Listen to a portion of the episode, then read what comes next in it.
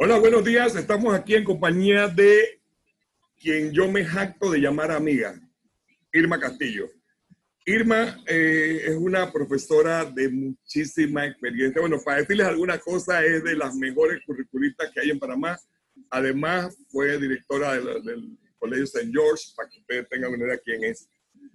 Irma nos va, y yo vamos a hablar hoy, que es 3 de noviembre, de la patria, porque mucha gente habla de patria y que la patria se rasga la vestidura por la patria, pero muchos no saben realmente qué es lo que es la patria. Es más, Rubén Blades la definió como que son tantas cosas bellas. Pero bueno, vamos a, a entrar en materia con Irma. Buenos días, Irma, ¿cómo estás? Buenos días, buenos días. De verdad que es un verdadero placer estar eh, con todos ustedes en este conversatorio hoy 3 de noviembre en que se celebra la independencia de Panamá de Colombia.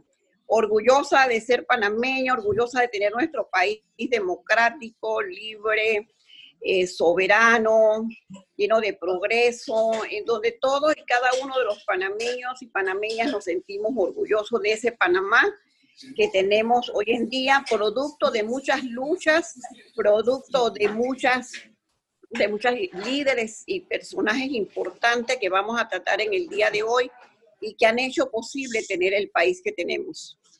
Irma, una, una, una pregunta que, que siempre a, a, los jóvenes, sobre todo, les preguntan en, lo, en los desfiles patrios, de que, a ver, ¿qué se celebra hoy? Eh, y entonces ellos quedan por esto fuera de base. Eh, ¿Panamá con Colombia fue independencia o fue separación? Ya una independencia, independencia, ya somos independientes. Correcto. Claro, ser un país democrático, libre, soberano. Correcto, y bello además. A ver, Irma, ¿qué, ¿cuáles fueron las condiciones, las condiciones que se, condiciones o causas que llevaron realmente a Panamá a independizarse de Colombia? O sea, ¿qué, qué, cuál era el trasfondo? Porque detrás de todos estos movimientos independentistas siempre había un trasfondo. En el caso de Panamá, ¿cuál fue? Bien, mira, antes de, de, hablarnos de eso, a mí me gustaría este, enfocar algunos aspectos importantes de nuestra vida eh, eh, de Panamá eh, desde nuestros eh, inicios. Y entonces, para ubicarnos en el contexto, yo pudiera señalarte que la historia de Panamá contempla cuatro grandes épocas, cuatro grandes periodos. Así rapidito, en forma sucinta, te hablo de la época colonia, el de la época precolombina, que es la vida de nuestros aborígenes. Ese, ese eh, eh, época eh, se calcula, duró 10.500 años. Y en esa época, pues tú sabes que nuestros aborígenes tenían una vida sedentaria en donde la caza y la pesca era su actividad económica, donde la cacería también formaba parte de, de ellos mismos y aquí en esta, esta época podemos señalar como aborígenes los cuevas y los guaymíes.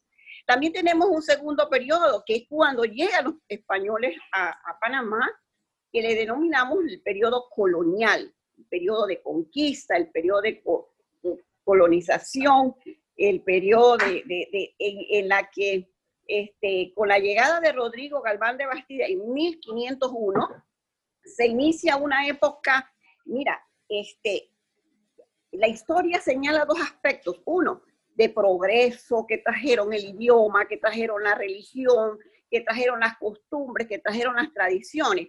Sin embargo, la otra parte de la historia que es importante resaltar, que fue una época de saqueo, de genocidio, de esclavitud, así es, así en es. donde nuestras riquezas fueron llevadas de, había, había un, desastre a tal punto que hubo exterminio de nuestros aborígenes.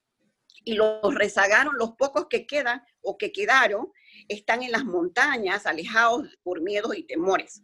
Ese periodo de, de la conquista se da entonces desde 1501 y termina con la separación de Panamá de España un acto realmente diplomático en donde el 28 de noviembre de 1821 Panamá se separa de España ya con las ideas de unirse a Colombia por la filosofía de don Simón Bolívar, el, libertador de América.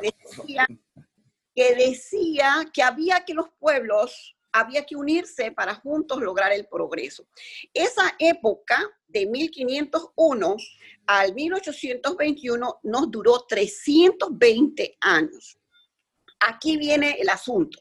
El tercer periodo que le llamamos la Unión a Colombia, que es una vez que nos separamos de España en 1821 y que la historia generalmente dice que nos unimos inmediatamente a Colombia, quiero decirte que nos unimos en 1826 a Colombia. En esta época, unidos a Colombia, pues este, resultó que lo que Simón Bolívar decía no resultaba. Nosotros, eh, unidos a Colombia, no, no recibíamos el apoyo eh, económico y las oportunidades de participar en el gobierno por lo que había inconformidad inmediatamente, a tal punto que se dieron 17 intentos separatistas. No había salud, no había educación, y todo estaba mal. Entonces, es allí, en ese periodo... Irma, éramos la provincia olvidada de Colombia. Era la provincia olvidada de Colombia, exactamente. Bueno, este periodo interesante porque es el que, al que nos vamos a referir en el día de hoy. Este periodo duró 77 años. ¿Cuándo termina? Termina el 3 de noviembre de 1903 con la independencia de Panamá de Colombia. Y pues una vez que nos... Eh, Irma, ahí viene la pregunta, la pregunta que te hacía. ¿Qué fue lo que a nosotros nos llevó a separarnos de Colombia? ¿Por qué? Porque yo sí sé que hay algo como, como tú sabes, todo misterioso, así todo detrás de la historia, porque esta es la parte de la historia como es los bochinches históricos, lo que nunca se cuenta. Yo quiero que favor tú nos expliques eso, Irma. Perfecto. Mira, este, una vez que nos separamos de, de, Colombia, empezamos pues nuestra vida libre democrática, pero es importante que la gente conozca por qué nos independizamos de Colombia. Correcto. Eh, primero, lo que decía anteriormente, la crisis económica y social en la que nos tenía sometidos o sumidos el gobierno de Colombia eh, surge entonces el descontento.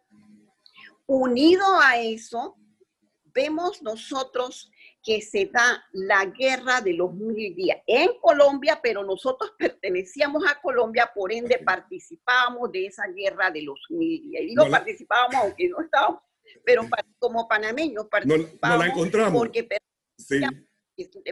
Entonces, ¿qué sucede con esa guerra de los mil días? Que realmente no fueron mil días, son mil ciento treinta días, curiosidades, ¿ah? Sino que para, para el nombre decimos la guerra de los mil días. Realmente duró mil ciento treinta días. Fue un conflicto bélico, devastador, sanguinario. Este conflicto, tú sabes, eh, murieron en este conflicto de 80 mil a 100 mil personas. Oh. Ese se da entre los eh, simpatizantes de los partidos liberales y conservadores tradicionales en Colombia. ¿Por qué se da ese descontento? En ese tiempo el Partido Conservador estaba en el gobierno, o sea, dirigía, y había un descontento entre el resto de la población, los liberales y el resto, por las medidas arbitrarias de ese gobierno, por un fraude electoral y por la crisis económica que se vivía no solamente en Panamá, sino en todo, en todo el país. Esta guerra inició en 1899 y terminó en 1902 y deja a Panamá pues sumida en esa crisis. Eso hace que los panameños empiecen, empiecen a decir, esto no nos conviene. Otra causa que influyó muchísimo eh, para hacer, independizarnos de Colombia fue el fracaso del canal francés. Eh, sabemos que eh, los franceses fueron los primeros que intentaron hacer el canal por Panamá. Correcto. Sin embargo, había pues por los panameños muchas expectativas, Colombia había aceptado la construcción, había muchas esperanzas para los panameños. Eh, sin embargo, pues eh, todos sabemos el fracaso del canal francés se da entonces por malversación de fondos, se da por mm, e, errores técnicos, errores técnicos. Mira, mira, uno de los, de los mayores causantes del fracaso del canal francés fue la salud pública, porque ellos, el mosquito, mira, el anófeles le rompió, además de que muchos de ellos, como don Fernando L.C., no tenían conocimiento del clima panameño.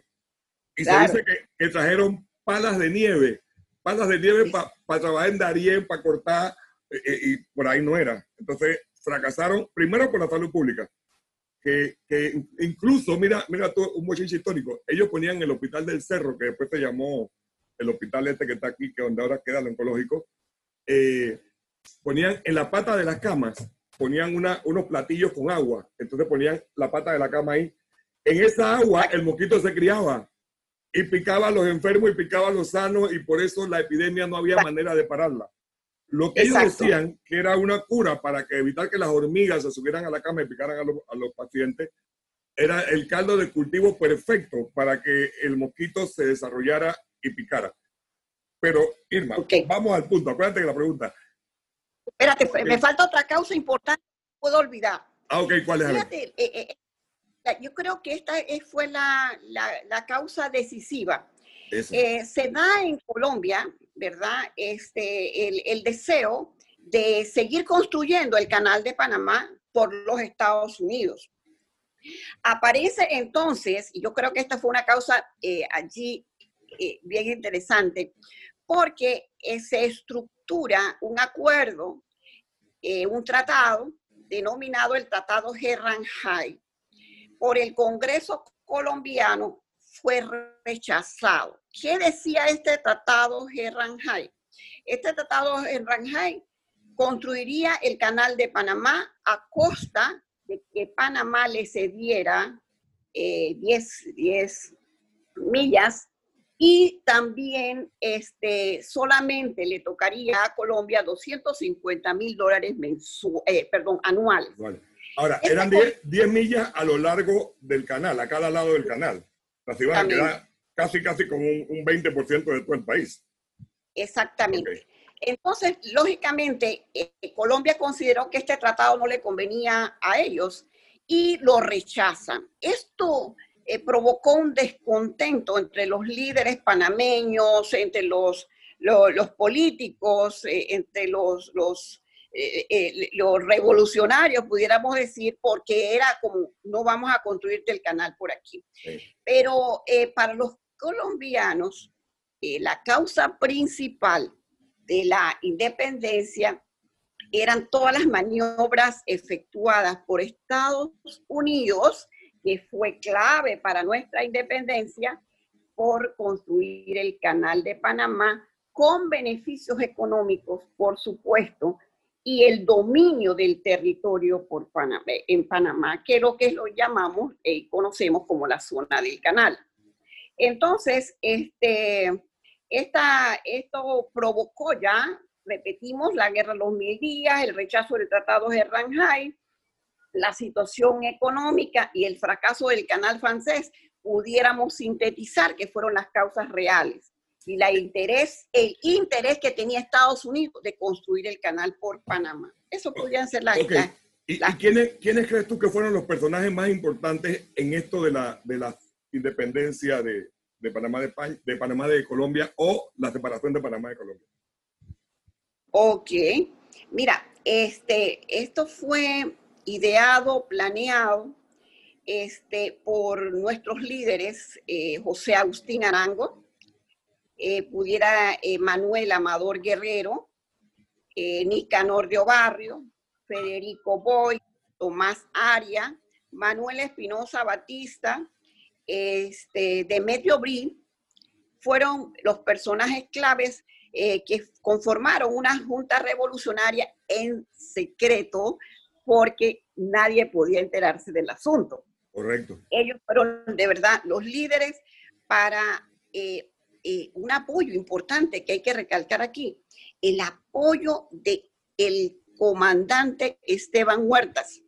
Imagínate, que era el comandante militar que tenía Colombia aquí en Panamá, con amigos, ¿verdad?, personales dentro de la Junta Revolucionaria, y que él, con el apoyo de, otros líderes liberales, hicieron posible eh, nuestra independencia.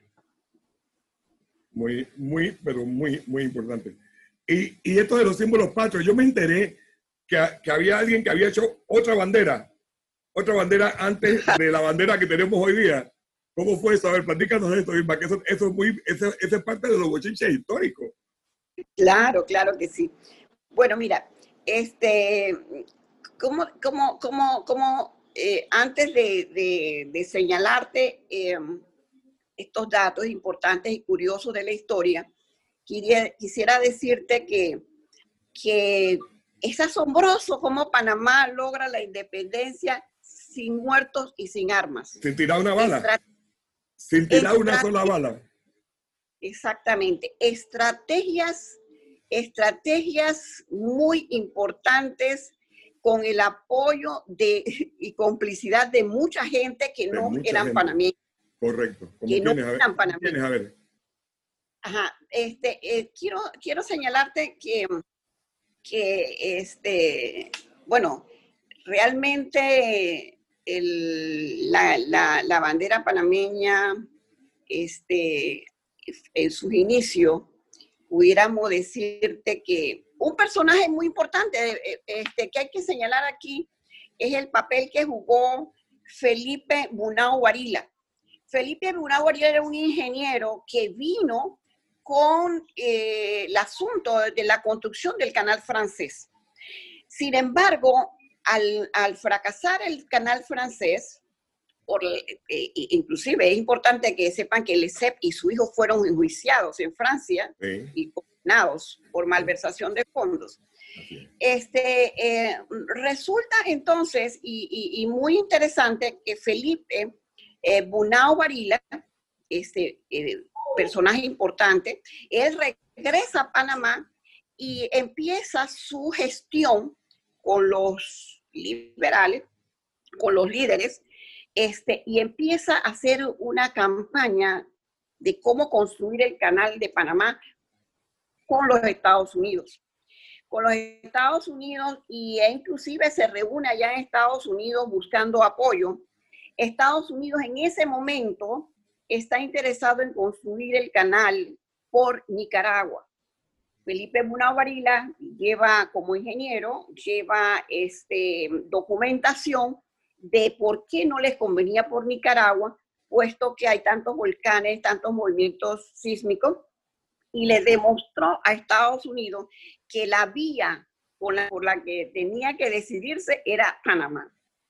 Es así que él juega un papel muy importante y, y como diplomático empieza a gestionar ese apoyo.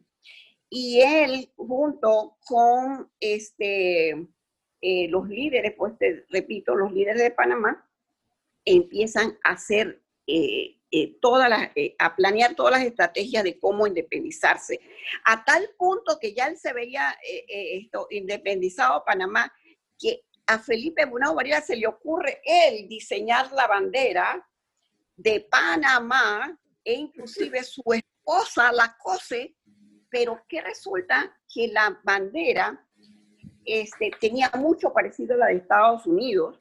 Eh, tenía franjas rojas, amarillas en forma horizontal, tenía en la parte superior un círculo azul, una, unos soles, muy parecido a Estados Unidos. En el Congreso allá en Estados Unidos, para, imagínate, desde allá se estaba planeando lo que era la bandera y todo eso.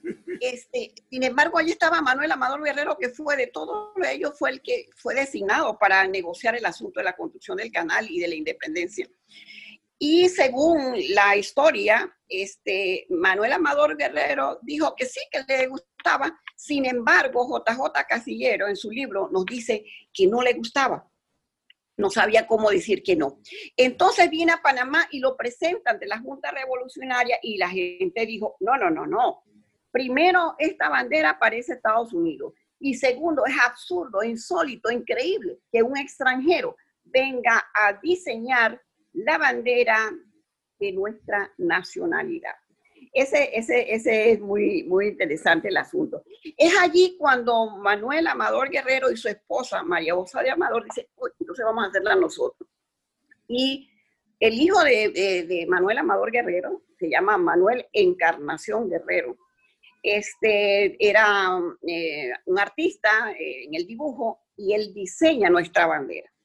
Él la diseña y María Osa de Amador con su cuñada y una sobrina en secreto para que no levantar sospecha, compra todos los lienzos, anillas, en diferentes almacenes para que no se sospechara nada. Sigilosamente, ni siquiera se atrevían a hacer la bandera en casa de ellos.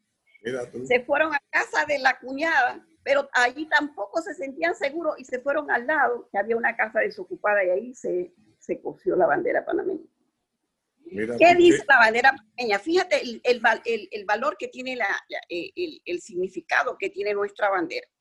Eh, en ese tiempo, pues los liberales y los conservadores en guerra armada, ellos, este, dice Manuel Encarnación, hay que poner los, colores de los dos partidos, liberales, conservadores, blanco por la paz y unas estrellas que indican pureza, honestidad, valor, etcétera, etcétera. Ese es el significado real de, nuestra bandera. Esa es la bandera. Y, del escudo. ¿Qué nos puede decir del escudo? ¿Qué representa? ¿Qué simboliza? ¿Qué quiere decir? Bueno, eh, el escudo eh, nacional es este, un emblema hermoso, hermoso. Yo comparo el escudo. Hermoso total. Sí, hermosísimo. Este, mira, y dato interesante, este, nuestro escudo fue producto de un concurso en la que participaron 102 proyectos. 102, 102 escuelas, mira tú. Habían 102 eh, opciones. Escudos, escudos. escudos 102 escudos y fueron entonces a, a, esa, a ese concurso y ganó entonces el que hizo Don Nicanor Villalaz y su hermano Sebastián Villalaz. Eh, ¿Qué representa? Representan muchas cosas y, yo analizaba cómo había este, una similitud y una analogía entre el, himno nacional y el escudo. Mira, el, escudo nacional está, eh, tiene eh, partes interesantes. Está primero sobre un fondo verde, si lo vemos, siempre va a estar sobre un fondo verde para indicar la vegetación. Se diseñó así, el fondo verde significa vegetación, a los lados tiene dos banderas, ¿verdad? Y en el centro de, del escudo aparece un atardecer. El, está el territorio ismeño rodeado de los dos mares, Atlántico, Pacífico, está el sol y está la luna, que simbolizan la hora exacta de nuestra independencia, 6 de la tarde del 3 de noviembre de 1903. Aparece el sable y el fusil eh, como símbolo de dos cosas, de ya no más guerras, pero también significa estamos listos para defender nuestra soberanía. Por si cualquier cosa estamos, aquí tenemos Aquí está colgado el, sable y el rifle.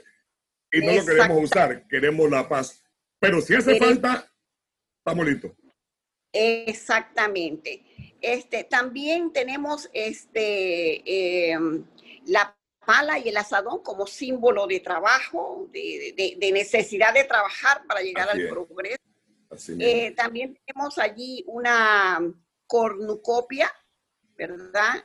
Este, tenemos eh, una rueda alada, todo símbolo de progreso, y de riqueza. La, la cornucopia riqueza y la rueda alada progreso.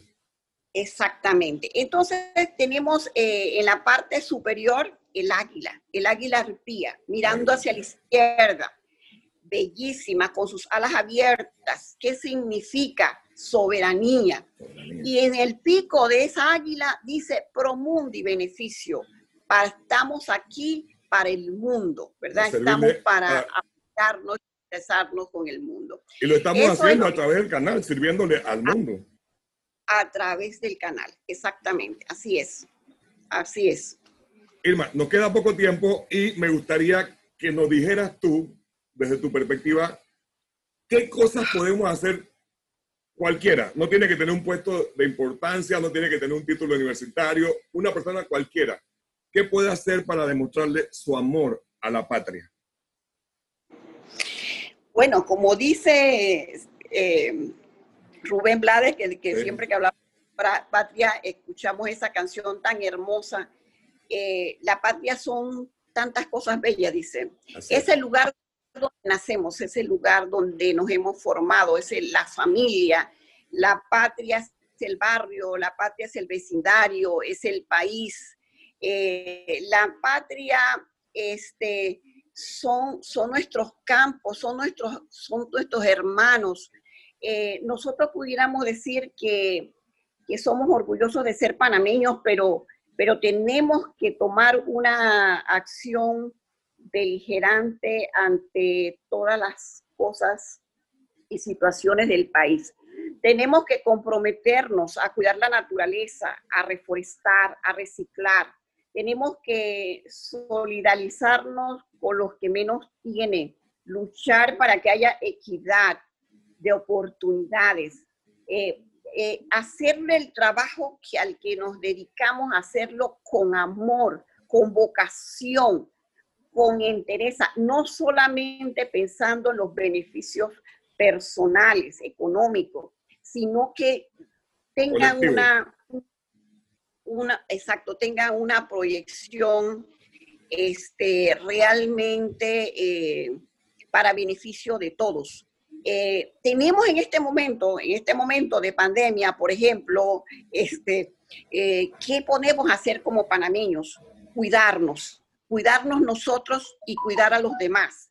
¿Cómo lo hacemos? Siguiendo todas las normativas que nos señala MINSA, señalando este, toda la, orientar a las personas que menos acceso a la información tienen de tal forma que hagamos de Panamá un país lleno de, de, nuevas esperanzas. Tenemos que estar beligerantes y tenemos que estar eh, atendiendo todo lo que están haciendo nuestros políticos, que están haciendo con el dinero de nuestro país, que debe revertir en educación, en salud, en carreteras, infraestructura, eh, eh, lograr que, tengan ellos una actitud más, más, más democrática, de verdad, más con mayor participativa. Más participativa. para los beneficios del pueblo. Eso creo que...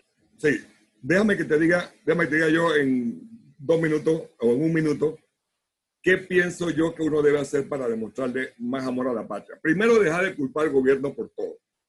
Subieron los casos, culpa del gobierno. No es cierto. Culpa tuya que saliste para la calle, y que estabas en un parque, y que te fuiste una chupata, y que hiciste las cosas no debidas. Entonces, cuidarnos, tomar el autocuidado de nuestra salud en nuestras manos, no, no culpar a los demás. Decir, bueno, es que por culpa del gobierno se murió mi abuela. No, se murió porque tú llevaste el virus a la casa. Entonces, no culpes a nadie, asume tus responsabilidades. Segundo, yo creo que el reciclaje es sumamente importante. Yo ayer decidí que voy a poner, y de hecho me voy a poner, ya lo puse, una bolsa negra pegada a la pared y todo lo que sea en base plástico lo voy a echar ahí. Al final de mes lo voy a llevar a un lugar que se llama Recimetal, ahí lo voy a entregar. Porque cada botella plástica que nosotros no echamos en, en el contenedor de basura nuestra y que se lleva el camión de la basura, no vaya a dar a Cerro Patacón. ¿Sabes, Irma, que Cerro Patacón ya de pura basura tiene más altura que el Cerro Ancón? O sea, tenemos un monumento a la basura. Ya no le cabe más basura a Cerro Patacón. Y no hay manera de inventar un Cerro Patacón en otro lado, porque nadie va a querer que le pongan un Cerro Patacón cerca de donde vive. Entonces, o reciclamos, en lugar de usar y botar, usa y recicla para que eso vaya y se convierta en otra cosa. Yo creo, como dice Rubén, que Panamá son tantas cosas bellas. Siempre la gente ve o trata de ver lo, malo. Yo me enfoco en las cosas buenas. En Panamá tenemos una de las tasas más bajas de mortalidad de la región y del mundo. tenemos en este momento el porcentaje de casos, o sea, de casos que se, que se muestrean contra casos que salen positivos más bajo. Andábamos, llegamos a estar hasta en el 42%. Hoy día estamos como en el 7%. Y ojalá siga así. Que siga así va a depender de la conducta del pueblo panameño, no de la conducta de ninguna autoridad, de la policía, de los bomberos, de Senapro, no de ellos, de nosotros, el pueblo panameño. Entonces, Irma, como nos quedan pocos minutos, te lo doy a ti para que tú cierres con, con algo que es importante. ¿Qué pasa el 5 de noviembre y la diferencia entre, entre 3 de noviembre y 28? A ver, explícame esas dos cosas. Eso es bien importante. Es importante porque hay una confusión muy grande. Dichosa, dichoso nosotros que noviembre es el mes de la patria.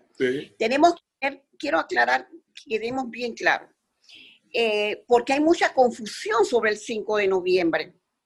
La gente piensa que el 5 de noviembre es otro grito más como el 10 de noviembre, como el 8, como el 9, que se celebra en todos los pueblos, eh, sobre todo del interior.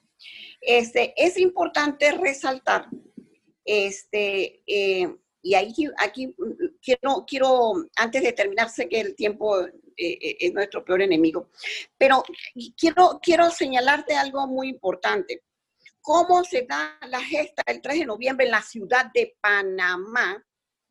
3 de noviembre se da la, la ¿Por qué se da la gesta? Porque se dieron cuenta que ya Colombia tenía sospecha que algo estaba pasando. Eh. Y viene Colombia y nos manda, digo, nos manda a Panamá, a Colón específicamente, eh, un batallón denominado Batallón Tiradores con 500 soldados para frenar el asunto porque sospechaban que Esteban Huerta y Ovaldía, que era el gobernador, se estaban tramando algo con los panameños. Entonces, lógicamente, nos mandan la armada de ellos, viene el Estado Mayor eh, de, ese comando, perdón, de, los trovadores, eh, eh, del batallón tiradores, tiradores. es, sí, tiradores, sí, Tobar y Amaya, llegan al Panamá, al perdón, a Colón, se bajan y ¿qué resulta? Que había complicidad con las autoridades del ferrocarril le dijeron, no, aquí no se puede pasar, ellos no van para allá. Sin embargo, le dieron la oportunidad a Tobar y Maya de desplazarse con algunos oficiales importantes hacia la ciudad de Panamá. Imagínate, este, este, eh, me encanta, me encanta la historia. Llegan a Panamá y se este, reúnen con Esteban Huerta, que era el comandante ¿Y qué resulta? Esteban Huerta los mete preso a todos. los mete preso a todos. Quedan ellos acá en Panamá presos y la tropa allá inmovilizada no le dan chance de pasar. Los dejan allá, el ferrocarril paró, no les dio oportunidad. Entonces me encanta esta historia por eso, porque hubo complicidad de Esteban Huertas hubo complicidad de las autoridades del ferrocarril. Entonces, eh, ellos apuran y declaran la, independencia el 3 de noviembre de 1903 a las 6 de la tarde en, el Consejo Municipal y en la Santana, toda una revolución. Sin embargo, sin embargo, el 5 de noviembre, que es importante, no es ningún grito, es la reconfirmación de nuestra independencia. ¿Por qué? Porque el 5 de noviembre todavía estaba el tirador, el, batallón tiradores, con sus 500 soldados, y un grupo de, de, de, colonenses, ¿verdad? Gigantes, ¿verdad? Liderado por Porfirio Meléndez, este, eh, forman todo, inclusive eh, agarraron armas y todo, sin embargo no las tuvieron que usar. Y es así cuando ya Colombia se da cuenta que hay que retirarse. Entonces, 5 de noviembre, no es ningún grito, es la reconfirmación de que Panamá es soberana en el territorio nacional. Porque no es lo mismo estar acá en Panamá diciendo somos soberanos cuando tenías el, batallón tiradores allá. 500, 500 hombres fuertemente armados.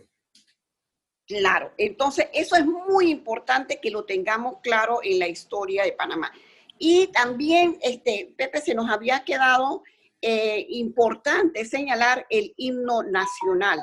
El himno nacional es, como otro, es otro, símbolo patrio, sí.